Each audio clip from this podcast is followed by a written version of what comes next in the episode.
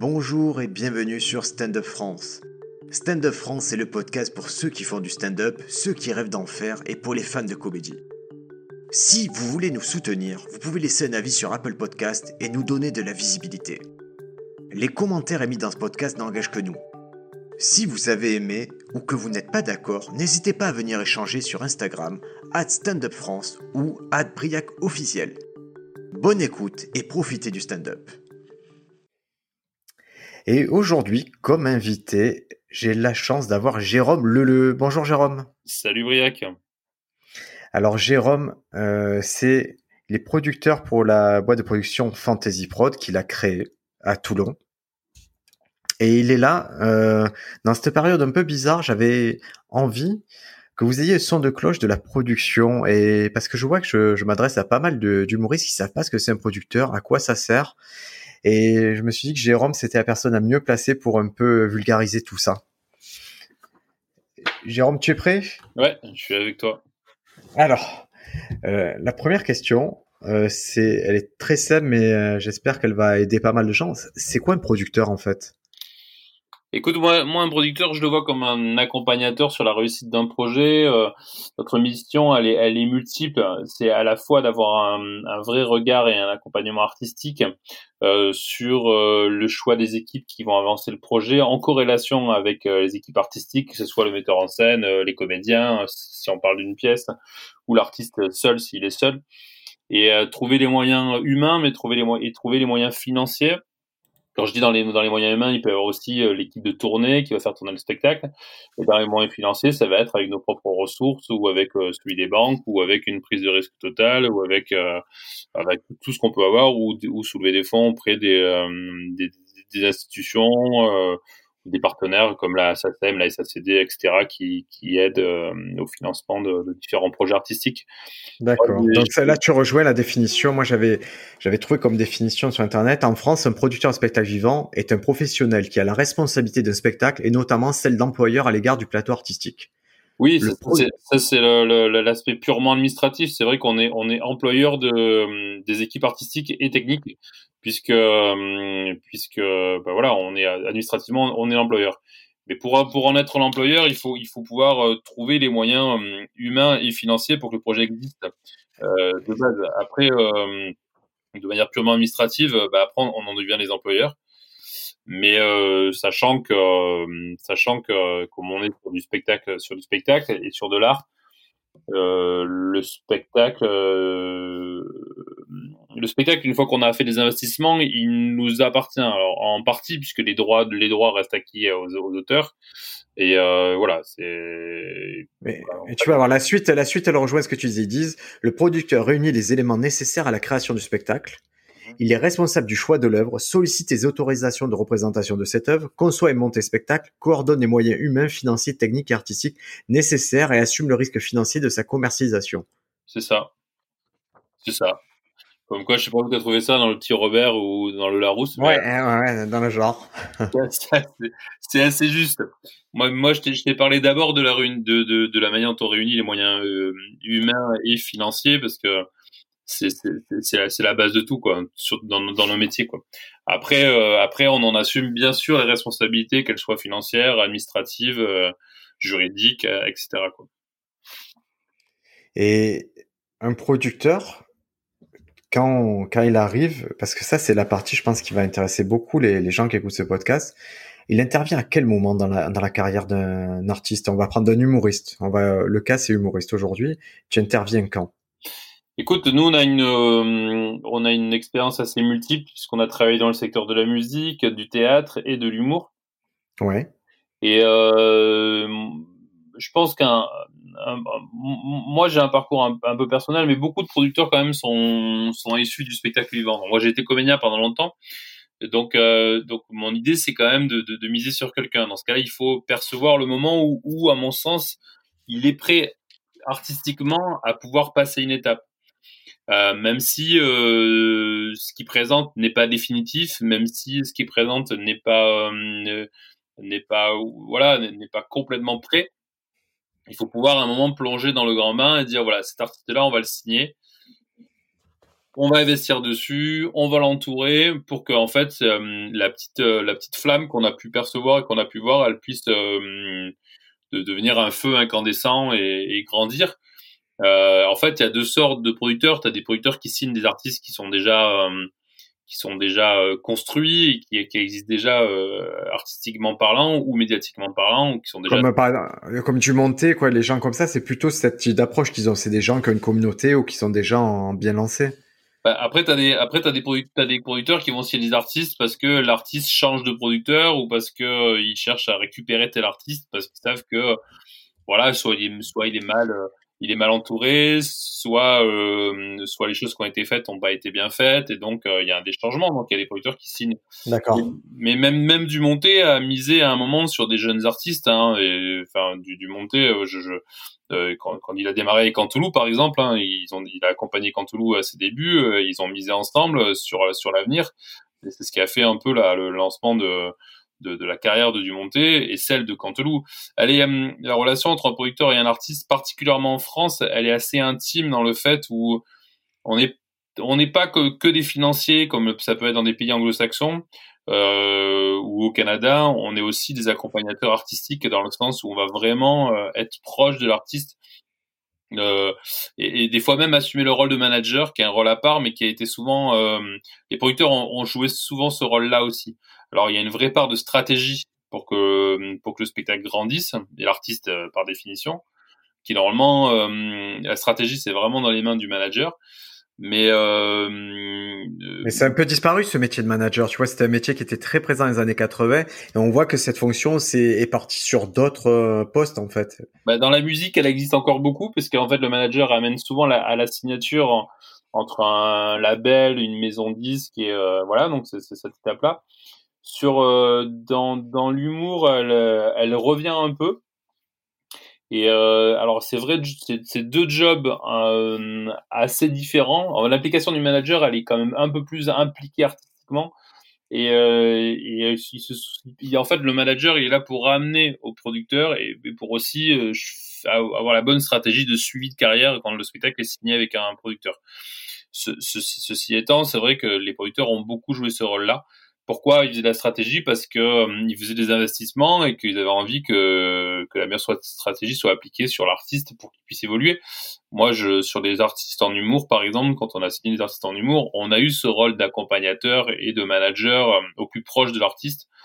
Et quitte à batailler des fois sur des points de vue artistiques euh, précis parce que j'avais une vision plus générale de là où je voulais amener l'artiste et, euh, et dans, dans, quel sens il fallait, l'amener et donc aussi donc, avec qui on l'entourait euh, derrière.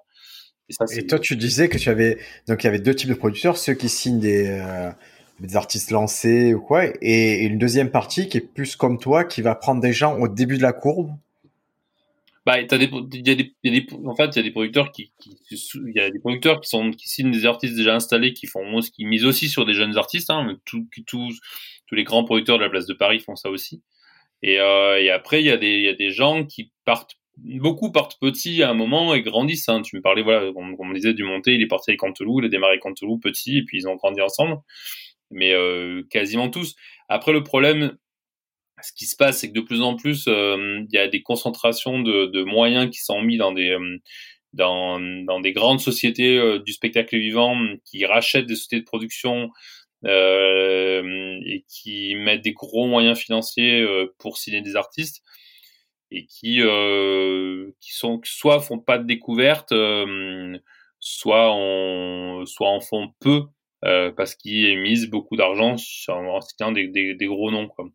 Voilà et et là il y a de moins en moins de il y a pas mon sens il y a il y a il y a, beaucoup de jeunes artistes qui sortent mais euh, la découverte elle se fait difficilement parce que parce que voilà, parce qu'il il y a parce que l'économie est un peu plus compliquée, donc les gens misent, euh, ils cherchent tout de suite, les gens cherchent tout de suite à avoir du, du concret euh, et du, euh, et du solide très rapidement.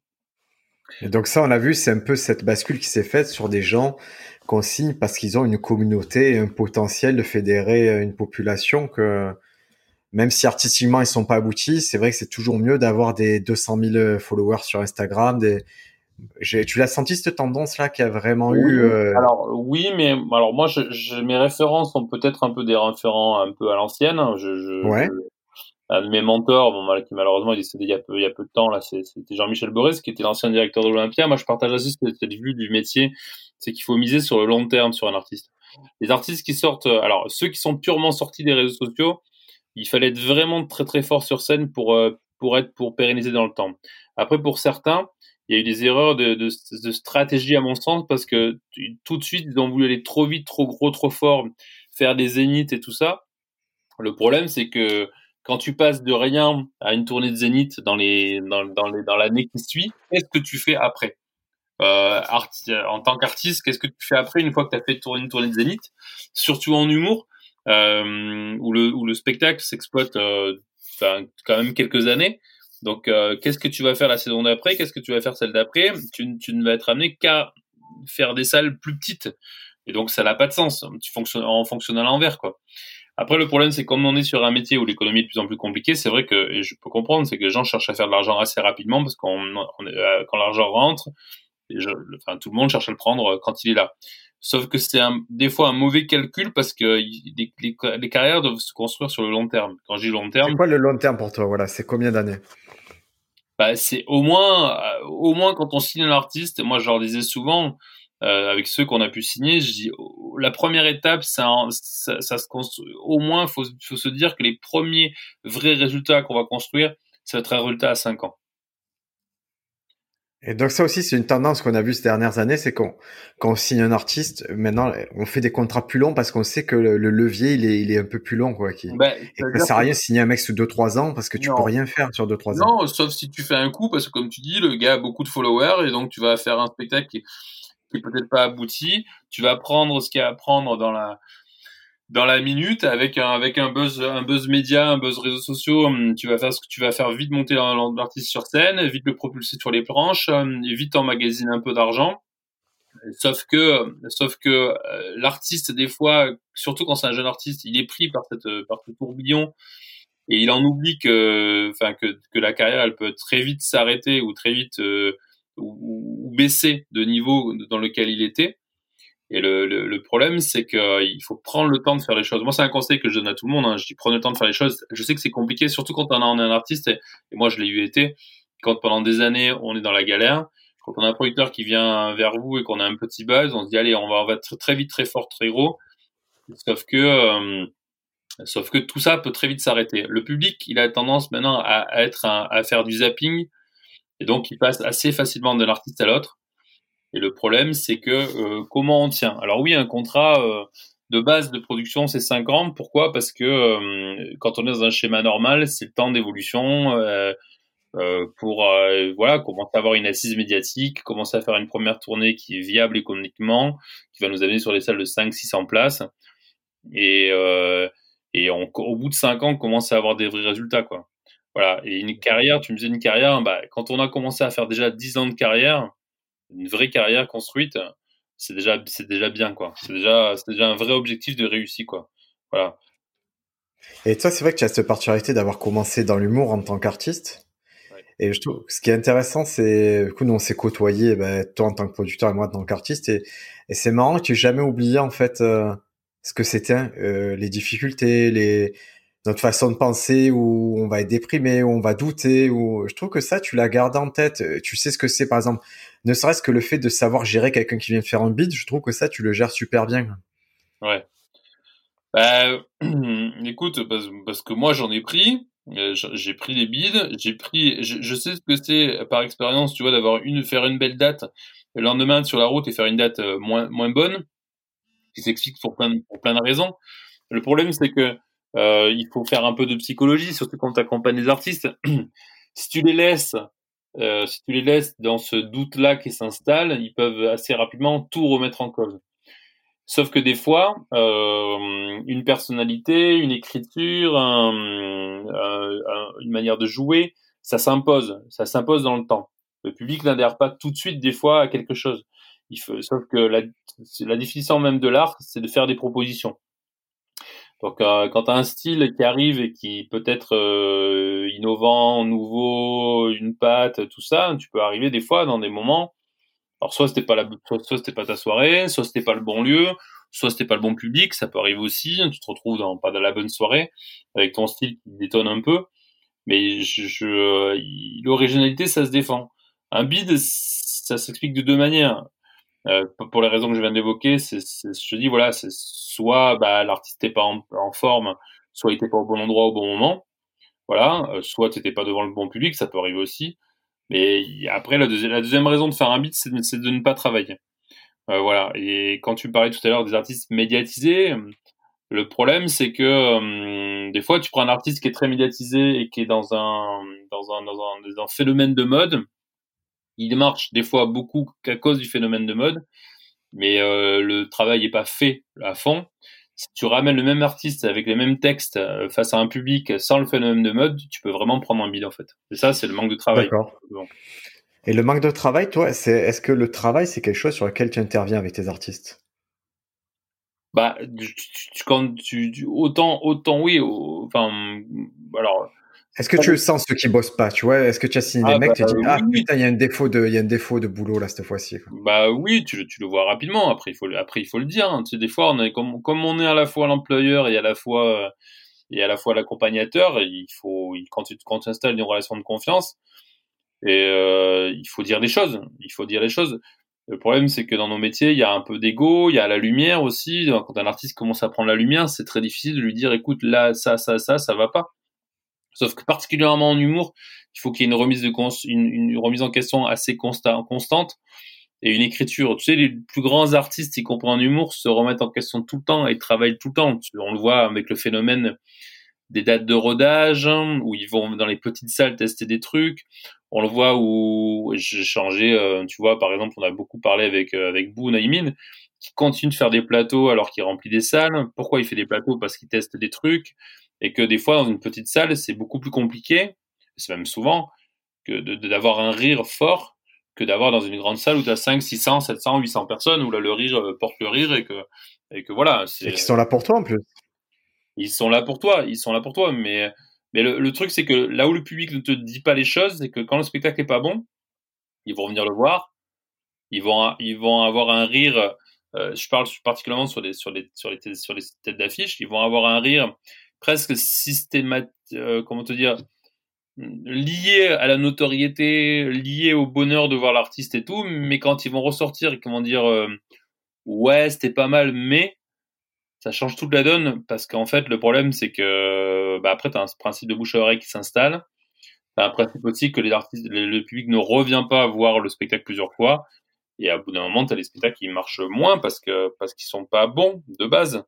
Parce, parce qu'on est d'accord que les gros vendeurs d'il y a quelques années ne sont plus les gros vendeurs maintenant, qu'il y a vraiment eu des, des transferts et qu'il y a très peu de gens qui peuvent remplir des grosses salles et que, et que ceux qui remplissaient des 2000, maintenant, ils peinent à remplir des 400 et 500. Bah, alors, d'abord, des très gros vendeurs en humour en France, il y en a, euh, enfin, dire, des gens qui sont capables de remplir Zénith sur des jauges de, de 5 6 000 places. Tu en as peut-être deux. Ça se résume à, ça se résume à Gad, euh, à, Gad et, et Foresti. Ouais. Ils vont faire des, des, des scores à, à 5, 4, 4, 5 000. Après, tu as le deuxième niveau, euh, des gens comme Jamel ou, ou Gera ou euh, qui vont faire du 2-3 000. Ouais. Bon, après, ça peut fluctuer. Il suffit que tu aies une grosse sortie cinéma. Il suffit que tu aies. Non, mais c'est la moyenne. En moyenne, c'est ça qui rend. En moyenne, c'est ça. On va dire, tu as les gros, gros vendeurs. Donc, ça se résume à GAD et Foresti.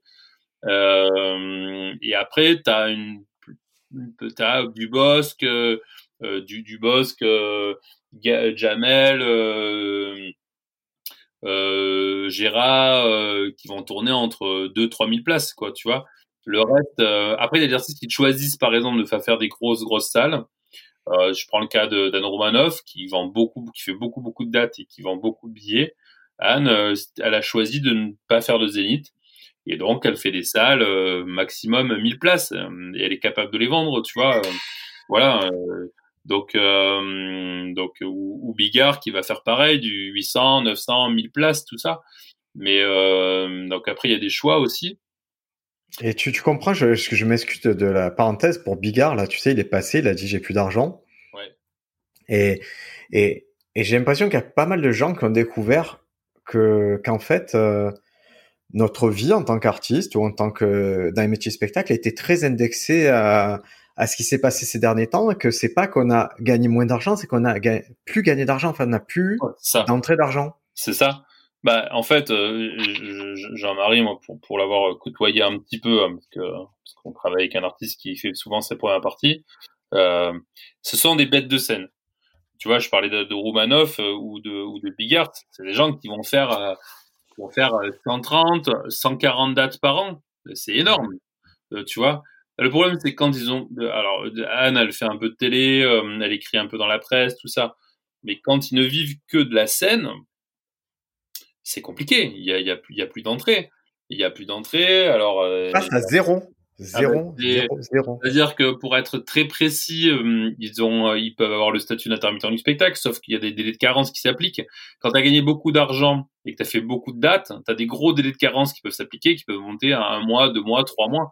C'est-à-dire que pendant trois mois, tu plus de dates qui rentrent, t'es pas indemnisé par le pôle emploi, euh, voilà et donc euh, voilà alors je, suis pas je suis pas maître S Pôle Emploi et je sais pas les mais je sais qu'à une époque on avait regardé les délais de carence ouais ils peuvent s'appliquer euh, puis après tu as des plafonds d'indemnisation donc tu peux passer de, de, gros cachets à une indemnité plafonnée qui qui te réduit ton, ton niveau de vie d'un coup.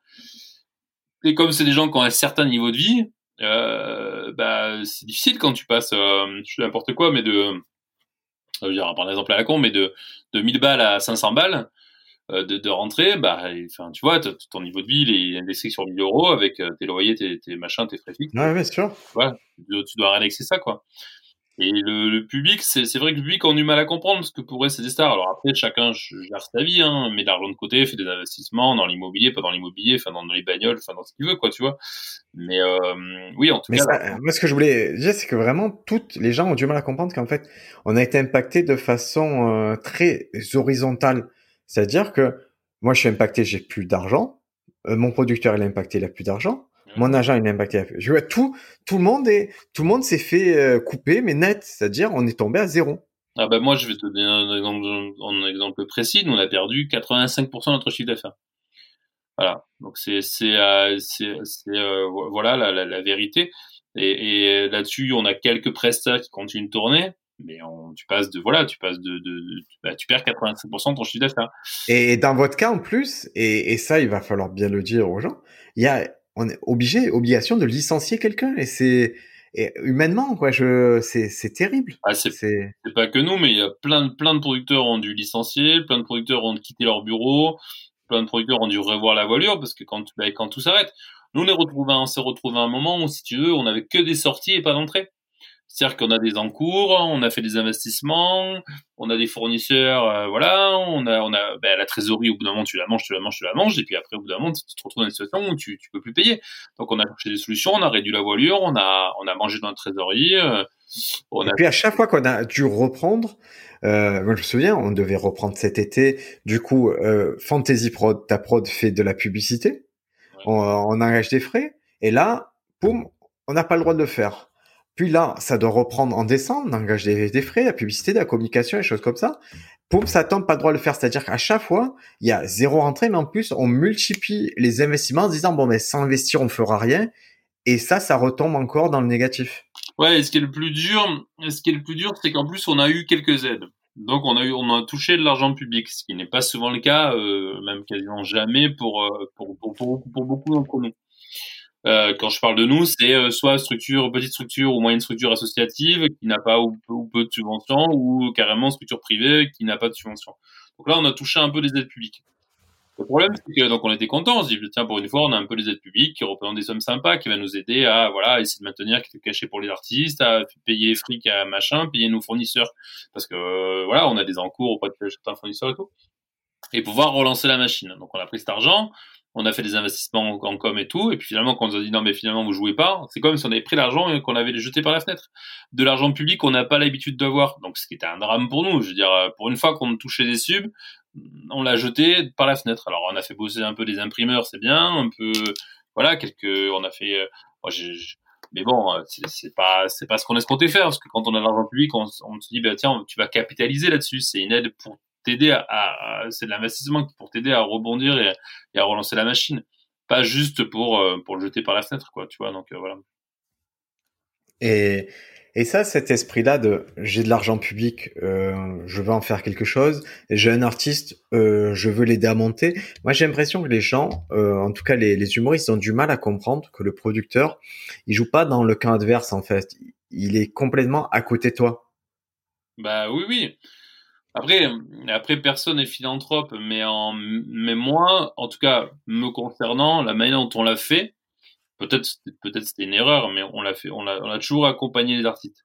Après, il y a des, y a, des fins de collaboration euh, qui sont des fois compliquées, et puis aussi il y a des contrats qui sont vendus. Faut, faut se le dire, c'est des fois il y a des producteurs qui vendent le contrat à un autre producteur, puisque le spectacle, en fait, si tu veux, entre guillemets, j'ai bien entre guillemets, puisqu'il y a une question de droit aussi, le spectacle t'appartient, vu que tu as fait les investissements, tout ça. Donc tu peux très bien vendre un spectacle à un autre producteur. Ça c'est voilà, ça, ça existe. Euh, mais c'est pas une fin en soi. C'est pas une fin en soi de se dire. Et puis aussi des producteurs qui ne font jamais de contrat avec l'artiste, parce qu'en fait ils marchent à la confiance. Alors ça se fait ça, ça se fait de moins en moins. Ça dépend aussi comment ta relation elle est au départ avec l'artiste, c'est ce que tu envisages de faire. Mais euh, bon, mais le problème, c'est que tu pas de contrat, bon, tu, tu, tu passes pas. Je ferais jamais confiance. Surtout un humoriste, je ferais jamais confiance sans contrat. Oui, oui, non, mais bon, il y a encore des gens qui le font. Moi, quelques gros noms qui, qui voilà, qui, qui, qui n'ont pas fait de contrat ou font pas de contrat. Bon, après, c'est un peu, ça devient un peu une, une légende urbaine de nos métiers, euh, voilà. Mais, mais, euh, mais, en, tout cas, euh, on n'est pas, on n'est pas contre puisqu'on a, on a le même, même objectif. Alors, il est, nous, il est multiple. dans le fait, euh, enfin, il rejoint a priori, a priori beaucoup les objectifs des artistes. Qu'est-ce que c'est qu'un objectif d'un artiste quand quand quand il quand tu veux évoluer dans une quand il enfin quand il fait cette carrière là, c'est d'abord à prime dans en prime abord de vivre de son art. Et déjà quand on arrive à ça, c'est déjà pour moi une belle réussite. Puisqu'il y a des il y a, aussi des artistes qui démarrent et qui veulent être stars avant avant de avant de tout. je dis déjà si tu vis ton art de manière correctement, au même niveau du dit qu'un cadre qu'un cadre supérieur ou même euh, qu'un tu vois qu'une classe moyenne. Ouais. C'est déjà bien. Euh... Donc pour moi, on est d'accord que ça, c'est vraiment la première étape et ça devrait être le premier objectif de qui veut se professionnaliser l'humour. C'est-à-dire, tu ne peux pas te dire professionnel de l'humour si tu ne vis pas de ton art. Ben oui, voilà. Déjà, c'est déjà c'est arriver à vivre de ton art. Alors ça, ça passe par toutes les étapes, mais comme dans n'importe quel métier, quand tu démarres, tu dois faire tes preuves, tu dois apprendre, tu t'apprends un métier, tu fais tes preuves, tu te fais un réseau, euh, tu, travailles. Si tu travailles, ben, tu as une reconnaissance par le travail aussi. Ça, existe, ça. Si tu as, du talent, si tu du talent naturellement, mais aussi beaucoup de travail, les choses peuvent aller vite. Euh, voilà. Après, il faut faire les, bonnes rencontres. Donc ça, il faut avoir l'intelligence de, de, croire dans les gens et de faire les bonnes rencontres. Mais déjà, c'est ça. Vivre de son art, c'est déjà la première étape. Après, de se dire, ok, je veux passer des étapes supplémentaires, me dire, bah voilà, je joue dans les salles plus grandes, je veux toucher plus de monde, euh, la médiatisation qui est liée à tout ça, elle arrive, alors soit de ton vouloir, soit du vouloir des médias, parce que bah, tu remplis les salles, donc les gens viennent te voir, parce qu'ils veulent, euh, voilà, et tu, tu, fais du public, donc euh, après c'est dedans dedans avec les audiences que tu peux générer. Mais et donc tu aspires à grand, tu aspires à grandir. Il faut, moi, je, je, ne crois pas dans le mythe de la, de l'artiste, du vrai artiste et seul artiste qui veut, euh, que ce soit un musicien ou un humoriste, qui veut seulement rester dans sa cave ou dans son salon pour jouer, en se disant, euh, je, je, ne m'exposerai pas dans les médias, je ne ferai pas ci, je ne ferai pas ça, parce que je, bah, je suis un super intègre artistiquement. Je ne crois pas ça. Tout artiste cherche à évoluer. C'est pas qu'ils veulent aller plus, plus dans, dans une lumière plus grande c'est qu'à un moment ils auront besoin de se dire et comme n'importe qui qui a une carrière professionnelle en se disant bah je veux voilà avoir plus de responsabilités avoir des postes à, qui évoluent dans la société tout ça. Bah là un artiste qui veut évoluer dans la société comme c'était une société euh, une société de euh, commerce commercial comme c'était une entreprise bah, son, son, son évolution de carrière à lui c'est jouer dans des salles plus grandes et donc atteindre plus de public et montrer aussi son l'art pour lequel il a travaillé euh, qu'il a travaillé à encore plus de monde. Et ça génère automatiquement des, des revenus supérieurs donc euh, le, le, producteur, il poursuit intimement le même parcours, c'est qu'à la fois donner les moyens à ce que l'artiste évolue euh, artistiquement, pour qu'il évolue financièrement, que le producteur récupère ses investissements, puisque ça reste aussi un investisseur.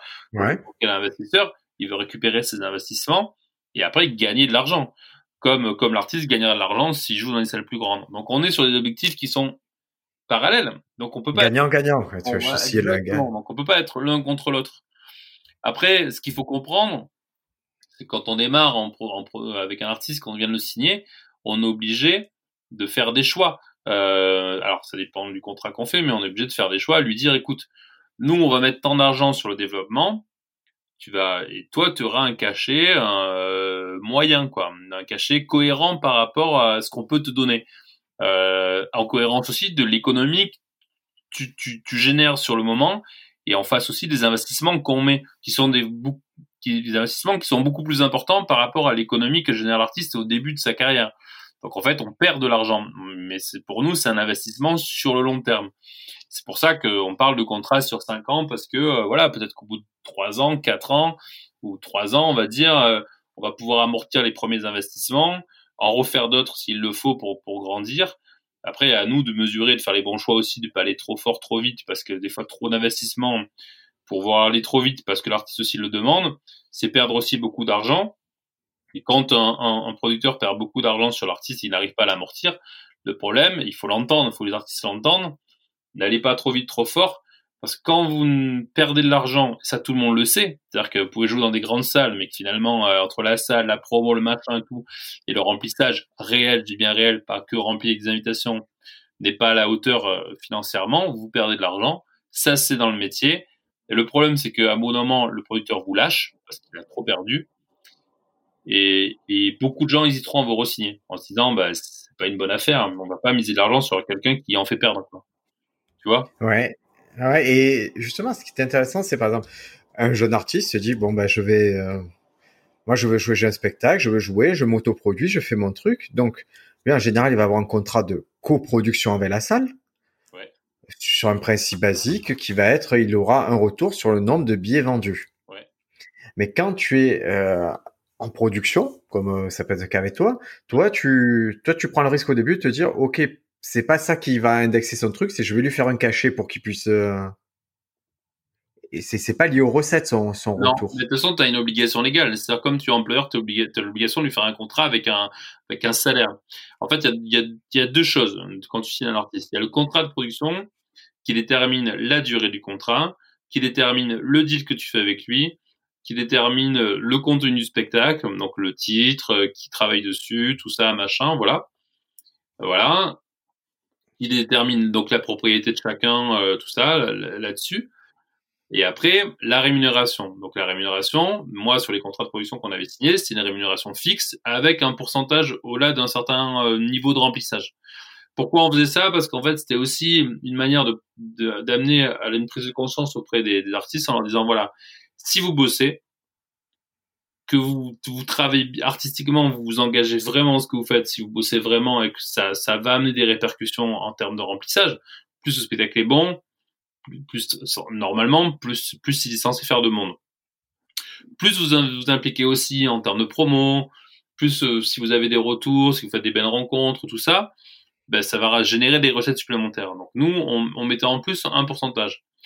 Donc ce pourcentage, il venait suivant les recettes, il était après transformé en masse salariale, c'est-à-dire qu'on augmentait le cachet, puisque la rémunération de l'artiste, elle se fait sur le salaire. Donc tout ça, si tu veux, tu as un contrat de production qui, qui stipule que tu as une somme fixe que tu es obligé de donner, puisque tu es obligé de lui faire, lui assurer un salaire en tant qu'employeur, et une somme indexée sur les recettes au-delà d'un certain plafond, au-delà d'une clé de répartition que tu établis, peut y avoir un pourcentage sur les recettes ou là un plafond avec un pourcentage qui revient à la prod pour couvrir des frais d'administration et puis un pourcentage qui revient en plus à l'artiste. Donc euh, voilà, il peut y avoir différentes choses sur la clé de répartition et puis après ce pourcentage en plus, il est dans tous les cas transformé en masse salariale puisque tu peux pas verser de l'argent à un artiste le, mais, la seule manière. Mais là, je pense que les artistes qui nous écoutent, les jeunes humoristes, ils comprennent bien qu'il y a une différence entre euh, je vais dans une salle, je la loue et je partage les sous, et je, je, je, vais je vais dans une salle, je joue et j'ai un cachet quoi qu'il arrive, j'ai un cachet. Et c'est ça qui la production, c'est ça il va bien falloir comprendre, c'est que souvent on entend parler d'autoproduction, c'est c'est plus une façon l'autoproduction à petit niveau, c'est plus une façon de s'assurer un cadre légal mais mais un peu bancal. Quand vous avez une production, ils, sont, ils vont vous assurer aussi cette partie salaire, cette partie vivre décemment et cette partie encadrement qui va être pérenne. C'est-à-dire que quelqu'un qui a bien géré euh, sa carrière d'humour, là, pendant la période euh, que l'on connaît, ben, il a une année blanche, en... c'est-à-dire que Pôle emploi va l'indemniser. Ouais. bah, si tu veux, après, il y a, deux sortes. Il y a, aussi, alors, tu as des artistes qui ont, un, qui ont acquis un certain niveau de notoriété, qui s'autoproduisent, donc ils mangent leur propre structure avec une équipe, soit un administrateur ou une administratrice, soit un booker ou indépendant ou, ou en interne qui bosse pour eux, donc ils sont totalement indépendants. Et eux, et eux, eux-mêmes, ils sont euh, eux-mêmes employés par leur propre structure. D'accord, donc euh, donc euh, ils font ils font ils ont des, ils sont rémunérés par une structure sur lesquelles et voilà ils sont dans lesquelles ils sont associés ou, alors ils ont des parts ou ou alors ils se payent euh, ils se payent différemment mais mais euh, donc t'as t'as t'as t'as pas mal d'artistes. Mais, mais c'est à un certain niveau ça c'est quand tu as atteint un certain niveau ça va être des Verino des mecs comme ça qui oui. d'expérience. Après, des jeunes, des jeunes artistes qui se lancent, c'est important qu'ils montent leur propre structure pour démarrer, pour pouvoir aller travailler, c'est-à-dire euh, faire un, signer un contrat avec un théâtre, euh, voilà, se rémunérer. Cette structure, c'est quoi que tu conseilles quoi comme structure? L'association? Bah, quand, quand vous démarrez, le, le, le, le, le plus simple, c'est de monter une association. Après, le problème, le problème des associations, c'est qu'il faut vraiment avoir une équipe à côté. Parce que le Pôle emploi fait super attention à ce que ce soit pas les artistes qui soient les gestionnaires de fête d'une association. Pourquoi Et ce qui est souvent le cas, malheureusement, et donc ça amène à des contrôles et à des fois des, des, drames humains, c'est que, hum, c'est que le Pôle emploi part du principe que tu peux pas être euh, employé et employeur de toi-même. D'accord? Donc si, si tu mets ta mère, ton cousin, ta belle-mère, machin et tout à la présidence de l'association, et que finalement c'est toi qui l'as fait tourner entièrement, Bon, je sais que souvent on n'a on pas le choix, donc on va, on va se dire des vérités, c'est souvent le cas. Sauf que faites, faites hyper attention parce que parce que c'est une gestion de fait et donc euh, et donc vous êtes vous-même votre propre donneur d'ordre sur sur votre salaire. En France, on estime que euh, déjà de base, un artiste ne peut seulement avoir un statut de salarié.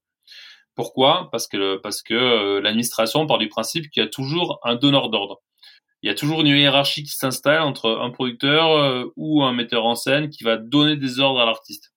D'accord Et quand je dis un producteur, ça peut être euh, le président de l'association, comme euh, ou le gestionnaire ou le possesseur de la licence d'entrepreneur de spectacle, qui est de fait l'employeur. D'accord Et donc, et donc il y a toujours une, une hiérarchie. voilà. Donc, comme il y a une hiérarchie, il y a une, il y a une présomption de salariat qui s'applique.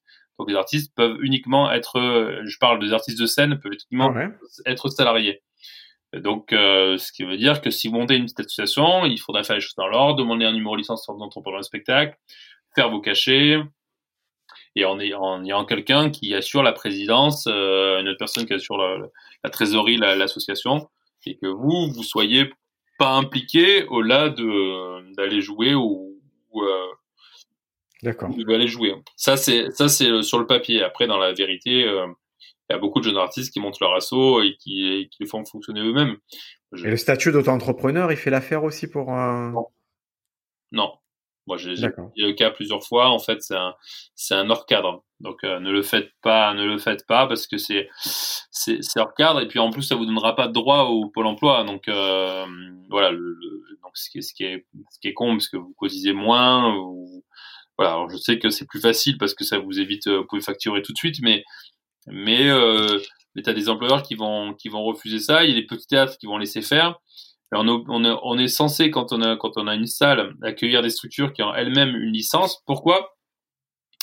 Ça c'est toujours un, un, une info purement administrative, c'est que en cas de contrôle de l'URSSAF, le jour du spectacle, si l'artiste, euh, donc ils vont regarder qui est l'employeur, d'accord? Donc l'employeur, ouais l'employeur, c'est normalement euh, le producteur. Donc, que ce soit un vrai producteur dans le sens où on le parlait tout à l'heure, qui a une société de production et qui fait ça, ou, euh, le possesseur de la licence d'entrepreneur de spectacle pour l'association qui emploie l'artiste. D'accord?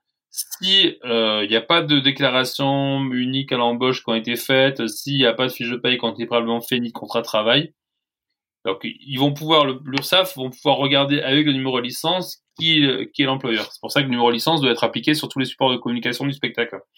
Bon, c'est une manière de, de, de, pouvoir tracer qui est l'employeur de l'artiste. Et si euh, l'employeur est en défaut de, est en défaut du, du, paiement de ses charges et des salaires, c'est le théâtre qui prendra, qui prendra le risque et qui devra lui-même salarier l'artiste euh, en, cas de contrôle URSAF. C'est pour ça que, c'est pour ça que, c'est pour ça qu'on constamment, nous, quand on accueille un spectacle, on demande obligatoirement que la structure qu'on accueille ait un numéro d'entrepreneur de spectacle pour vérifier justement que les choses sont en règle. Parce que pour avoir un numéro d'entrepreneur de spectacle, il faut être en règle auprès du URSAF, auprès du Pôle emploi, auprès des congés de spectacle, auprès de, de, de, un peu de toutes les caisses en fait. Euh, voilà.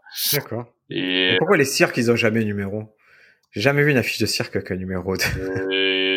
les cirques ils sont censés avoir un numéro d'entrepreneur de spectacle qui doit être affiché quelque part sur l'affiche. Alors après t'as pas de, tu savais être indiqué en tout petit hein. Faut que ce soit soit lisible, mais ça peut être en. D'accord. Ça peut être en, en typo 2 ou 3, hein, donc euh, bon, c'est censé être lisible. Après, euh, après voilà quoi. Il n'y a pas de, il y a pas de réglementation, pas de réglementation sur la taille de la typo, euh, voilà. Mais bon. Ça marche. C'est obligatoire. Ah, je vais te poser une question qui est très factuelle et très bête, mais c'est un cachet, c'est quoi? Un cachet de.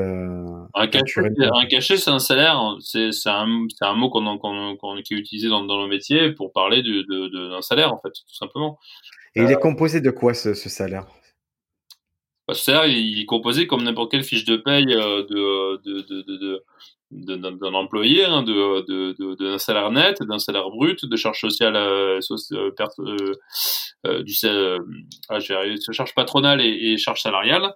Euh, voilà, tout, simplement en fait, tout simplement. Donc, euh, je vais poser une question qui, parce qu'elle est souvent euh, assez symbolique, c'est si moi je reçois le cachet minimum, c'est quoi? Le cachet le plus petit que je puisse recevoir Écoute, euh, je pourrais être très franc, c'est, pas moi qui m'occupe de ça, c'est Laurent. Je, je sais. Je, sais, mais est-ce que combien ça vous coûte en fait? Si je prends ah ben, par rapport à moi, ce que je reçois, est-ce que vous ça vous coûte? C'est quoi ah, l'écart? Un cachet. Alors, peut-être voilà, je, vais sûrement dire une bêtise, mais j'assume complètement. Je pense qu'un cachet minimum euh, syndical. Alors après, il y a les questions d'abattement ou pas, que choisit l'artiste ou pas. Bon, ça, il y a encore une chose là-dessus. Voilà, on doit être autour de 80 euros, 80 euros net Ouais. Pour l'artiste, peut-être un peu moins, euh, peut-être un peu moins. Et, euh, et ça nous coûte combien? Ça nous coûte le double en fait. Voilà, grosso modo. Voilà. C'est-à-dire quand tu donnes quand tu donnes 80 euros à un artiste, euh, ça, ça te coûte 80 euros et 80 euros de charge sociale. Voilà. Voilà, il y a eu une petite modification ces dernières années puisque maintenant les, les cotisations sont prises à la base, donc on a vu un peu le... sur les, les impôts, tu veux dire les impôts. Ouais, ouais. Oui, les impôts, mais, pas les charges sociales. Les charges sociales, c'est toujours. Euh, ah oui, les impôts, excuse-moi, les impôts qui sont pris à la base. Donc ça, on le ressent quand on avait des cachets avant et maintenant, on voit que c'est un peu plus petit, mais bon, à, la fin, on les aurait payés quand même. on est devenu percepteur pour l'État des, des, impôts des, gens. Ça, c'est un peu une, innovation purement française en fait. Bon, enfin, tu veux dire, ça se fait beaucoup dans pas mal de pays, mais mais ça veut dire qu'en fait, on, on, va prélever sur les salaires en fait euh, des, des, impôts et on va les reverser en fait. Euh, voilà directement. Alors, faut vous rassurer, hein on garde pas l'argent des impôts. Hein. ah, j'espère, j'espère. Ah ben, et s'il y a bien deux trucs sur lesquels l'État fait, euh, si tu veux, ne rigole pas, c'est la TVA, voilà, et, et, et, les impôts qui sont prélevés en fait, parce que là c'est vraiment, c'est vraiment des impôts. Et bon, tu peux me dire, l'URSSAF ne répond, ne, ne, rigole pas non plus avec ses, avec ses cotisations en fait, euh, voilà. Mais euh, voilà, donc euh, ils sont là. Si vous payez pas les impôts, euh, surtout particulièrement la TVA ou les impôts euh, prélevés euh, sur les salaires, vous allez vite vous retrouver avec une saisie bancaire en fait. Voilà, ça, ça, ça, sera automatique à l'URSSAF, vous aurez droit aux huissiers et tout ce qui s'ensuit, mais mais voilà, donc dans tous les cas, ils récolteront l'argent puisque je, je, pour info, le, quand une liquidation judiciaire a lieu d'une entreprise, ce qui est saisi en premier, c'est les charges sociales dues et les impôts dus. Voilà. D'accord. Et pour un peu être précis euh, pour tout le monde sur euh, sur ce que c'est un intermittent, donc pour être un intermittent et toucher un intermittent et toucher les allocations chômage, alors il faut être inscrit au pôle emploi en fin de contrat et aussi avoir accompli 507 heures de travail déclarées sur une période de 12 mois. Oui. Et pour vous donner un peu, euh, bon, ça mélange tous les intermittents ce que je vais vous dire, mais en moyenne, un intermittent, au dernier rapport, il gagnait 2322 euros par mois. Ouais. Bah, Donc c'est. Euh... C'est correct, hein. Ouais, c'est pas mal. Hein. C'est pas mal. C'est euh... ouais. Alors après, il... enfin, je je, euh, je je, je, je sais hein, pour l'avoir été que ça prend un gros moment avant d'arriver à ce niveau de à ce, à ce niveau de, de revenu là. C'est ce que je disais tout à l'heure. C'est 2000 pour les artistes et 2006. En gros, c'est 2006 pour un technicien et 2000 pour un artiste. La moyenne. Ouais, alors c'est la, euh, la magie de ce métier, c'est que les techniciens gagnent toujours plus d'argent que les artistes. Sauf que sans les artistes, il n'y a pas de technicien. Mais en même temps, sans les techniciens, il n'y a pas d'artiste non plus. Mais, euh, mais pourquoi Alors, pour, pourquoi cet écart-là Je vais vous dire. c'est que dans quand un spectacle a lieu euh, et qu'un artiste, est, par exemple, il y a un contrat à la recette, d'accord, euh, et que, l'artiste, admettons, part en tournée, euh, enfin, que l'artiste s'autoproduit, par exemple, donc il a hum, une assoce à côté avec quelqu'un qui gère pour lui et tout ça machin. Ses revenus, lui, va faire son cachet, il va se faire un déclat minimum syndical parce qu'il va prendre le risque vu que c'est sa propre structure et il va se payer, il va, il va, il va faire grossir son, son cachet suivant les recettes qu'il va générer. Sauf que le technicien, lui, n'est pas indexé sur les recettes. Donc, dans tous les cas, il aura une somme fixe. Cette prise de risque, elle est prise euh, par beaucoup, hein, euh, par, l'artiste d'abord et pas par le technicien. Mais, ce qui est normal, parce, pourquoi? Parce que l'artiste euh, travaille pour son propre projet artistique. Le technicien le suit beaucoup. Quand je dis ça, je, je, je dévalorise pas le travail des techniciens. Je sais comme c'est extrêmement dur. Mais voilà, l'artiste et, le technicien, il vient pour la tâche qui lui est indue, avec les spécificités qu'il a, parce qu'il y a aussi dans les techniciens des gens extrêmement pointus. je pense aux créateurs lumière, aux ingénieurs du son, qui font un travail fabuleux et qui sont là vraiment pour mettre en lumière euh, les, artistes et pour et pour apporter euh, ce sont des vrais créateurs nous on a travaillé avec des, des, des, des créateurs lumière par exemple très connus euh, euh en théâtre et et euh, voilà qui, ont vraiment apporté des choses hallucinantes et même dans la musique euh, donc donc voilà souvent une notion de risque qui est assumée en grande majorité par l'artiste et non pas par le technicien. Mais ce qui est normal parce que voilà le technicien fait la tâche qui lui incombe. Et et puis et puis l'artiste prend le risque parce que c'est son propre projet personnel. Et prend le risque de gagner plus comme de gagner moins. Ça peut arriver d'accord c'est très clair. Et pour venir vraiment à quelque chose d'artistique, on disait tout à l'heure que toi, tu étais quelqu'un qui allait plutôt signer euh, historiquement des gens qui sont en début de courbe. C'est quoi les, euh, les déclencheurs C'est quoi les, les signaux qui font que tu te dis ah putain cet artiste, euh, j'aimerais bien travailler lui ou je pense que je peux travailler lui et en faire quelque chose. C'est quoi qui te déclenche? Écoute, moi, je, alors, je, je sur, pour, pour parler purement de, et simplement l'humour, c'est le fait de, de, de ouais. Euh, moi, je suis souvent invité dans beaucoup de festivals, donc je vois beaucoup d'artistes euh, au démarrage. Euh, donc je prends des, pour ça c'est ma petite embrouille personnelle, je prends beaucoup de notes. Je suis avec mon iPhone et je prends, je prends des notes sur sur le jeu, sur la proposition, sur donc ayant vu beaucoup beaucoup de spectacles ayant été ayant été artiste, je cherche une, originalité, que ce soit dans la forme ou dans le fond euh, ou dans l'interprétation, dans, dans tout ça, qui va amener à à se dire, ouais, ce garçon-là ou cette fille-là, dans le texte ou dans la forme, il y a vraiment quelque chose de, de nouveau. Donc ça, c'est la première chose, c'est quelle proposition artistique il ou elle fait euh, de, de, nouveau, parce que c'est vrai que si tu veux, dans, dans l'humour, euh, bah, on a presque tout a été fait, presque tout a été fait. Après, c'est la manière dont tu vas aborder les sujets et la manière dont tu vas aussi, euh, te, voilà, te, quelle proposition tu fais sur scène. Est-ce que euh, tu es plus dans le burlesque? Est-ce que tu es plus dans l'absurde? Est-ce que tu es plus dans l'humour noir? Est-ce que tu es plus dans le... Mais il y a le côté nouveau, le côté qui est rafraîchissant, qui, qui, qui compte. On est d'accord, c'est le, vraiment ce côté-là, ça te saute aux yeux. On a parlé d'un artiste, par exemple Julien Santini. Ouais. Julien Santini, toi tu m'as dit, moi je l'ai vu au début. Bon, mais je l'ai vu devenir euh, Julien Santini en fait. Oui. Oui, j'ai vu, j'ai vu, j'ai vu qu'il était dans une proposition, mais tu vois, par exemple, Julien, il a mis plusieurs années avant d'être sûr de sa proposition. Et je sais, tout à l'heure tu parlais, je sais qu'il a eu des dates compliquées parce qu'il arrivait avec une proposition qui sortait du lot. Alors, Julien, il est, il est sur une forme de spectacle et, de, de proposition qu'on a déjà vu. L'absurde, ça a déjà été exploité par beaucoup de gens, mais euh, Sauf que il arrive un moment où cette forme-là, euh, en tout cas dans la manière dont il la propose lui, elle est, euh, elle, est, elle, est, elle est pas sur les rails. C'est plusieurs années que Julien euh, travaille ça, et donc tu te dis bon, voilà, le garçon euh, défend vraiment cette proposition-là, va à fond complètement. Il a travaillé vraiment un clown, un personnage qui lui est propre. Donc là, il y a une vraie proposition. Donc à partir de ce moment-là, tu dis waouh, bon, il y a une vraie proposition. On va, on va voir comment ça évolue parce que ça prend du temps. Euh, tu vois, et c'est le cas de Julien, il a mis plusieurs, plusieurs années avant de signer avec un producteur. Et, moi, je, l'année où il a signé, je l'avais vu en Avignon, et je me dis, c'est bon, il est prêt, il est allé jusqu'au bout de sa démarche, il assume totalement ce qu'il est, il, il a, hum, il y va, il y va à fond. Et donc après, tu vois, ce moment de bascule, tu le vois.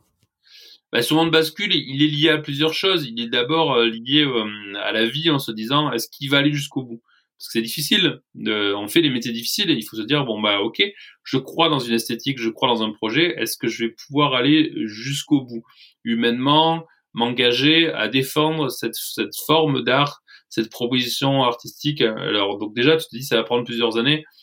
Voilà, pour te dire il va aller jusqu'au bout. Après il faut aussi que tu en performant que dans, dans, ta démarche et dans ton personnage, tu le trouves complètement. Une fois que tu l'as trouvé complètement et que tu, tu as continué d'avancer, à faire des propositions, à démarcher des salles en disant voilà ma proposition c'est ça, et que tu l'assumes complètement, et c'est ça c'est important, assumez-le complètement, allez-y à fond, parce que si vous doutez, vous, c'est fini, il faut, faut pas avoir de doute. Euh, quand je dis il faut pas avoir de doute, il faut, il faut se remettre en question, mais pas douter du choix qu'on a fait. Le choix, euh, surtout quand on a quand on a trouvé une esthétique, un clown, une, manière de faire. Donc là, il faut il faut pas douter. Et, euh, et là, voilà, Julien, c'est un cas de figure. Et puis il a trouvé un producteur qui a vu une directrice artistique, qui a vu dans dans dans dans, dans ce qu'il faisait quelque chose d'innovant. Et tu vois, il y a des il y a des cas comme Monsieur Fraisse, par exemple. C'est un cas à part. Ouais. Ouais. C'est un cas à part dans l'humour. Il y a plein de gens. Euh, nous, on a accueilli les frères Teloche, c'est encore un cas à part.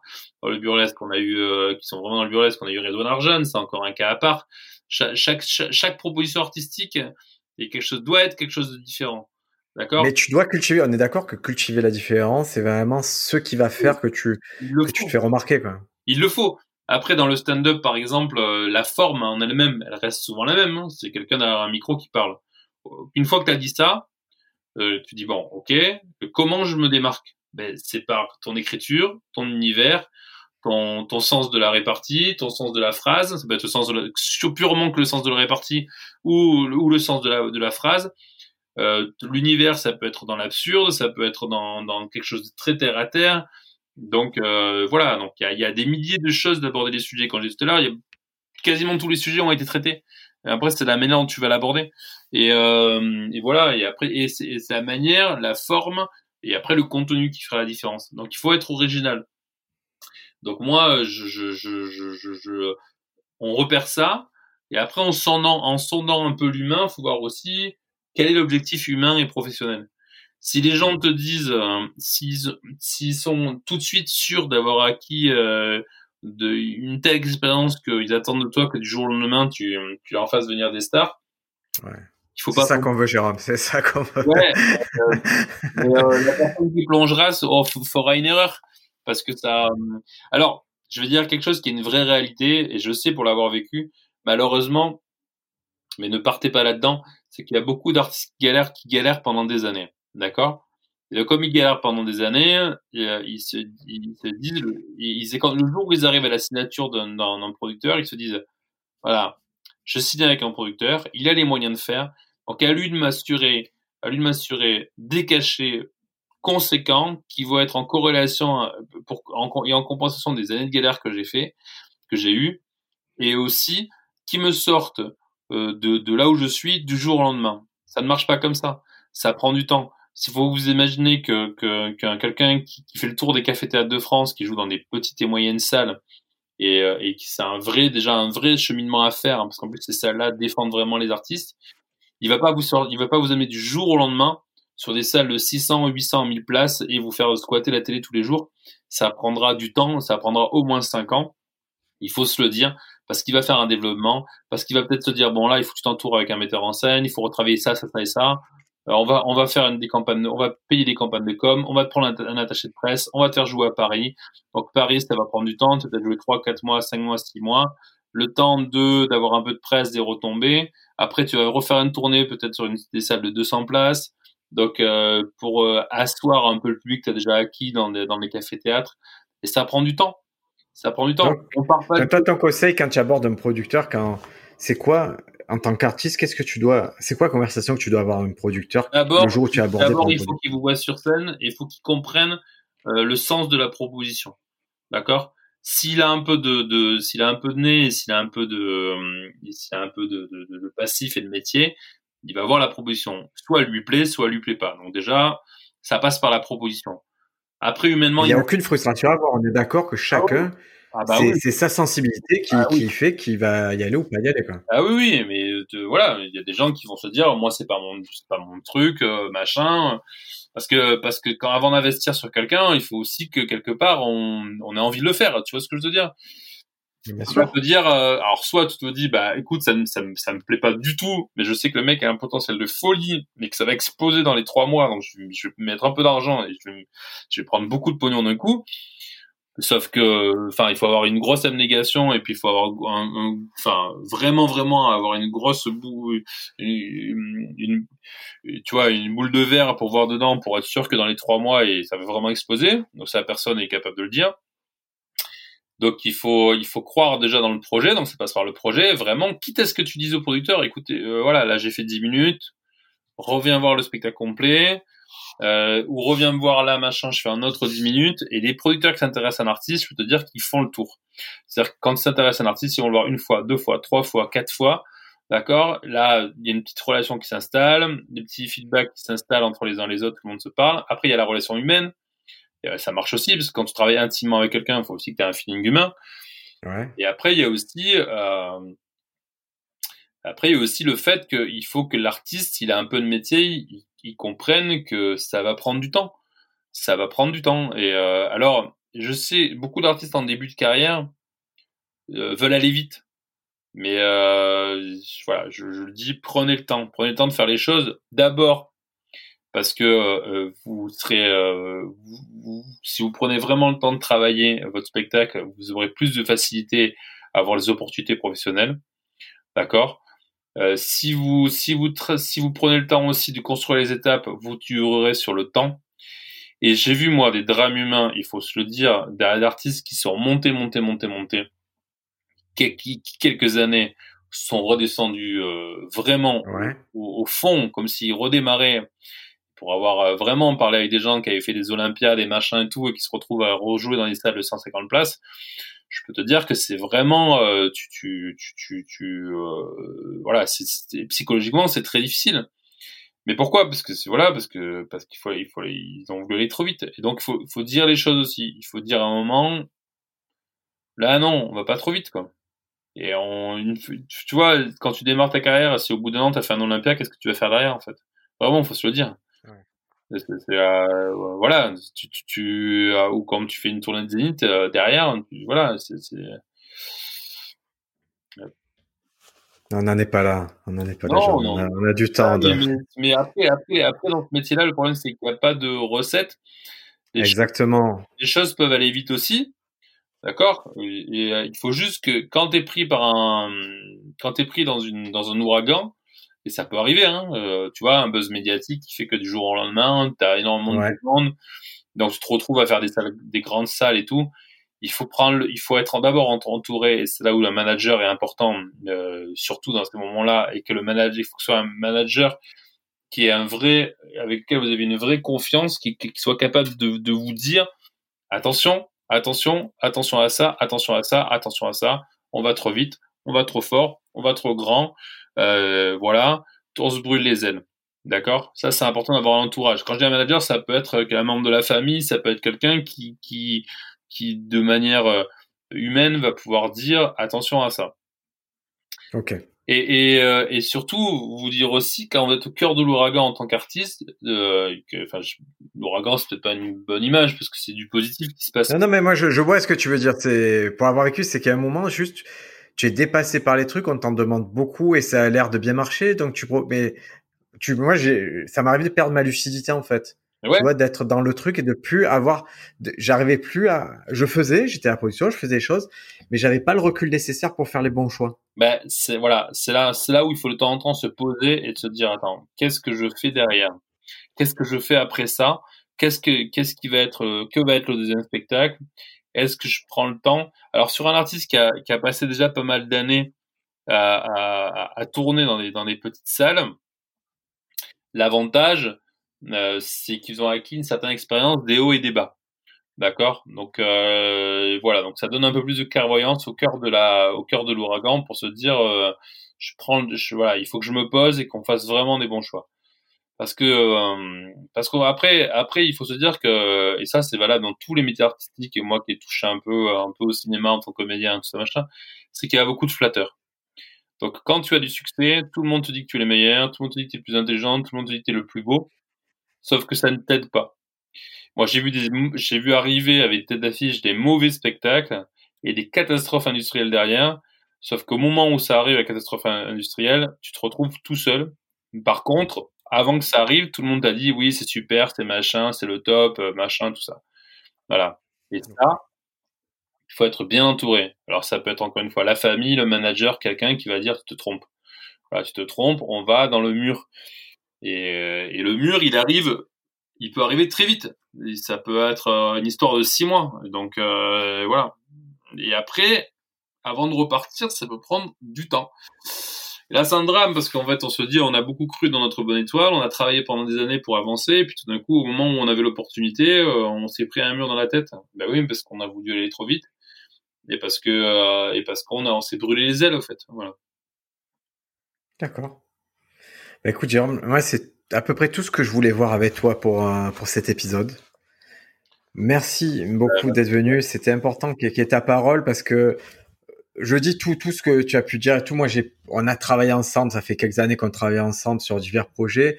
Et comme tu dis, c'est une relation qui s'est construite. C'est-à-dire chacun a appris à faire confiance à l'autre, chacun a appris à, à, jauger ce que faisait l'autre dans, dans les actions, hein, dans les faits, dans, dans l'humain. Et je voulais que vous ayez cette vision euh, du producteur qui est, à mon sens, une vision qui est humaniste. C'est-à-dire, OK, à la fin de la journée, ce qui est important, c'est que tout le monde gagne de l'argent, qu'on vive bien et qu'on soit pote et qu'il y ait une bonne ambiance. Moi, c'est toujours ce que j'ai ressenti quand je suis venu à Toulon à Fantasy Prod.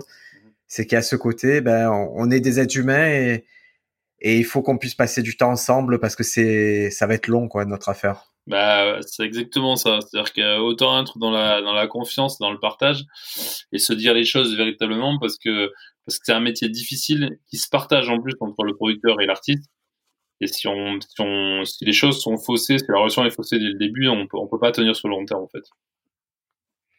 Écoute, parfait. Merci beaucoup, Jérôme, et à très bientôt. Merci à toi, Merci d'avoir écouté cet épisode en entier.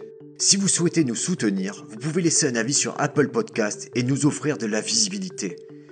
N'oubliez pas d'aller sur le site standupfrance.fr. Il est gratuit, mis à jour plusieurs fois par semaine. Vous y trouverez des articles sur la comédie, des exercices pour s'inspirer ou progresser, et des recommandations culturelles de qualité. À la semaine prochaine dans le podcast Stand Up France et merci pour votre fidélité.